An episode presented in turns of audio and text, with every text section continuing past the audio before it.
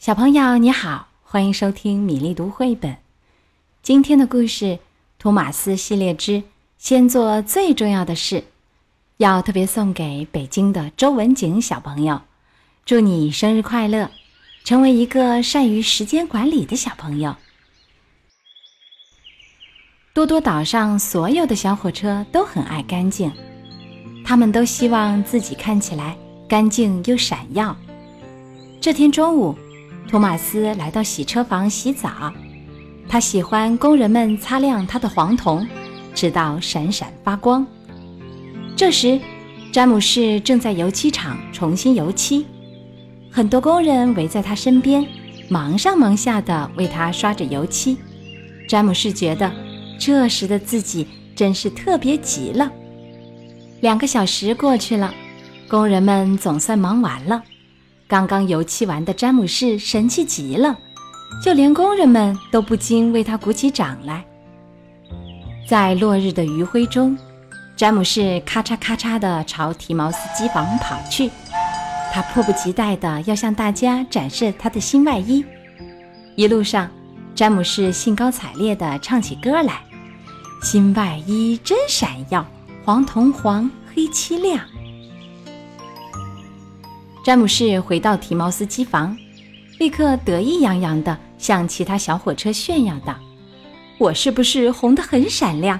难怪胖总管觉得我很特别。”听了詹姆士的话，裴西难过的说：“我没有重漆过，而且也不是红色的。”托马斯安慰裴西说：“看起来闪耀，跟真正有用是不一样的。”可詹姆士却不以为然。但最重要的是要真正有用，而且看起来闪耀，就像我一样。说完，詹姆士闭上眼睛，快乐地睡着了。第二天一早，所有的小火车都开始忙碌地工作起来。裴西早就忘了昨晚的不开心，在煤场里咔嚓咔嚓地转运煤车。高大又强壮的高登正飞驰在快轨线上。他要去码头接一批来多多岛观光的游客，而小火车托马斯和艾米丽正载着他们今天的第一批乘客，在支线上用力地开着。这时，胖总管来看詹姆士。詹姆士，你马上赶去煤场帮助裴西。胖总管说：“你们一定要在船开之前把煤车全部运到布兰达汉码头，别浪费时间。”没问题，先生。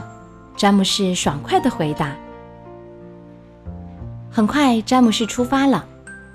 运送煤车会把我的外衣弄脏，还是应该先让大家看到我闪亮的新外衣。詹姆士自言自语地朝运河开去。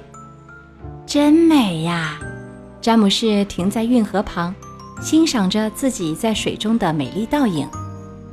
这时，裴西正在煤场努力的工作，眼看煤车队伍变得越来越长，裴西拉起来也越来越费力，他的脸颊通红，气喘吁吁。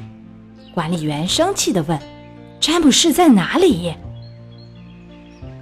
这时，詹姆士还在到处炫耀自己的新外衣呢。可是附近没有人分享他的快乐。他想：“我可以去火车站。”那里肯定会有很多乘客。于是，詹姆士兴奋地朝最近的马龙火车站开去。但是，当詹姆士开进马龙火车站时，碰巧高登拉着快车刚刚开走，这里安静极了，一个乘客也没有。真讨厌，肯定是高登把乘客都接走了。詹姆士皱着眉，生气地说。说完。他失望地离开了马龙火车站。詹姆士在支线上遇到了托马斯，他说：“瞧，我是不是看起来很棒？”托马斯说：“你应该在煤场和裴西一起工作，而不是到处炫耀。”詹姆士却撇了撇嘴说：“运煤不着急，让大家欣赏到我的新外衣才重要。”不久，詹姆士遇到了艾米丽。詹姆士，你怎么还在这儿？你和裴西不是要在开船之前把所有煤车都运到码头吗？艾米丽说。糟糕！詹姆士这才想起胖总管的话，他急匆匆地朝煤场开去。当詹姆士来到煤场时，已经到了中午。这时，裴西已经被捣乱的货车累得筋疲力尽。对不起，裴西，我不该把任务抛在脑后，只顾四处炫耀自己的新外衣。詹姆士对裴西说：“现在我来帮你了。”管理员很生气，詹姆士，你耽误了很长时间。现在你必须带更多的煤车到码头去。放心吧，先生，现在我知道什么才是最重要的了。詹姆士说。很快，詹姆士就推着长长的煤车出发了。可是，货车们比以往更顽皮了，它们左右摇动，又彼此碰撞着。不一会儿，詹姆士的脸上就盖了一层煤灰。下山的时候，货车坏笑着来回扭动，煤从货车里滚出来，砸在了詹姆士身上，又痛又痒。詹姆士很生气，他用力地咔咔撞着货车，可糟糕的是，更多的煤又飞了出来。现在，詹姆士变得灰头土脸的。甚至比他刷新油漆前还要脏，可他根本顾不上那么多，因为船马上就要开了。詹姆士喷气又喷气，飞快地朝码头跑去。詹姆士开进布兰达汉码头，高登迎面开了过来。天哪，你真是我见过的最脏、最暗、最多灰的小火车！高登吃惊地盯着詹姆士说。可詹姆士并没有在意这些，他径直朝运煤的货轮开去。詹姆士总算把煤及时送到了。随后，裴西也带着最后的煤车安全抵达。詹姆士看到自己在水中的倒影，简直狼狈极了。这时，善良的裴西安慰他说：“别担心，詹姆士，要知道，真正有用比外表闪亮更重要。”裴西还给詹姆士写了一封信呢。詹姆士，很高兴我们最终按时完成了任务。刚开始，我独自在煤场应付那些捣乱的货车们，真的把我累坏了。还好你最终赶来了。今天你的新外衣是我见过的有史以来最最闪亮的。可是要知道，作为胖总管手下的小火车，真正有用。永远比外表闪亮更重要。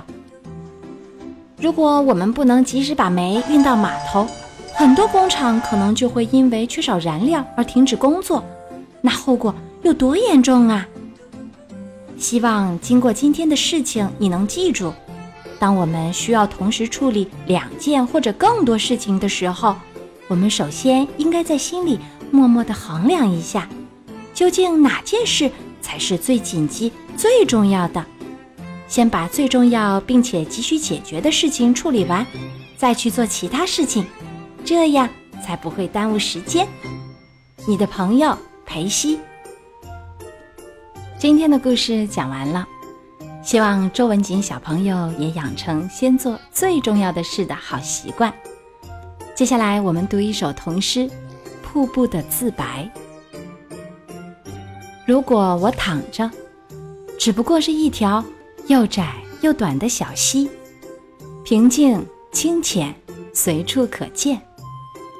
可是，当我立起来，却变成了一道独特的景观，抛珠洒玉，气势非凡。即使住在深山，也有无数的眼睛，越过千难万险，向我献上由衷的惊叹。今天的故事和诗歌就到这里，小朋友有喜欢的绘本故事，欢迎在微信公众号“米粒读绘本”留言点播。小朋友，明天再会。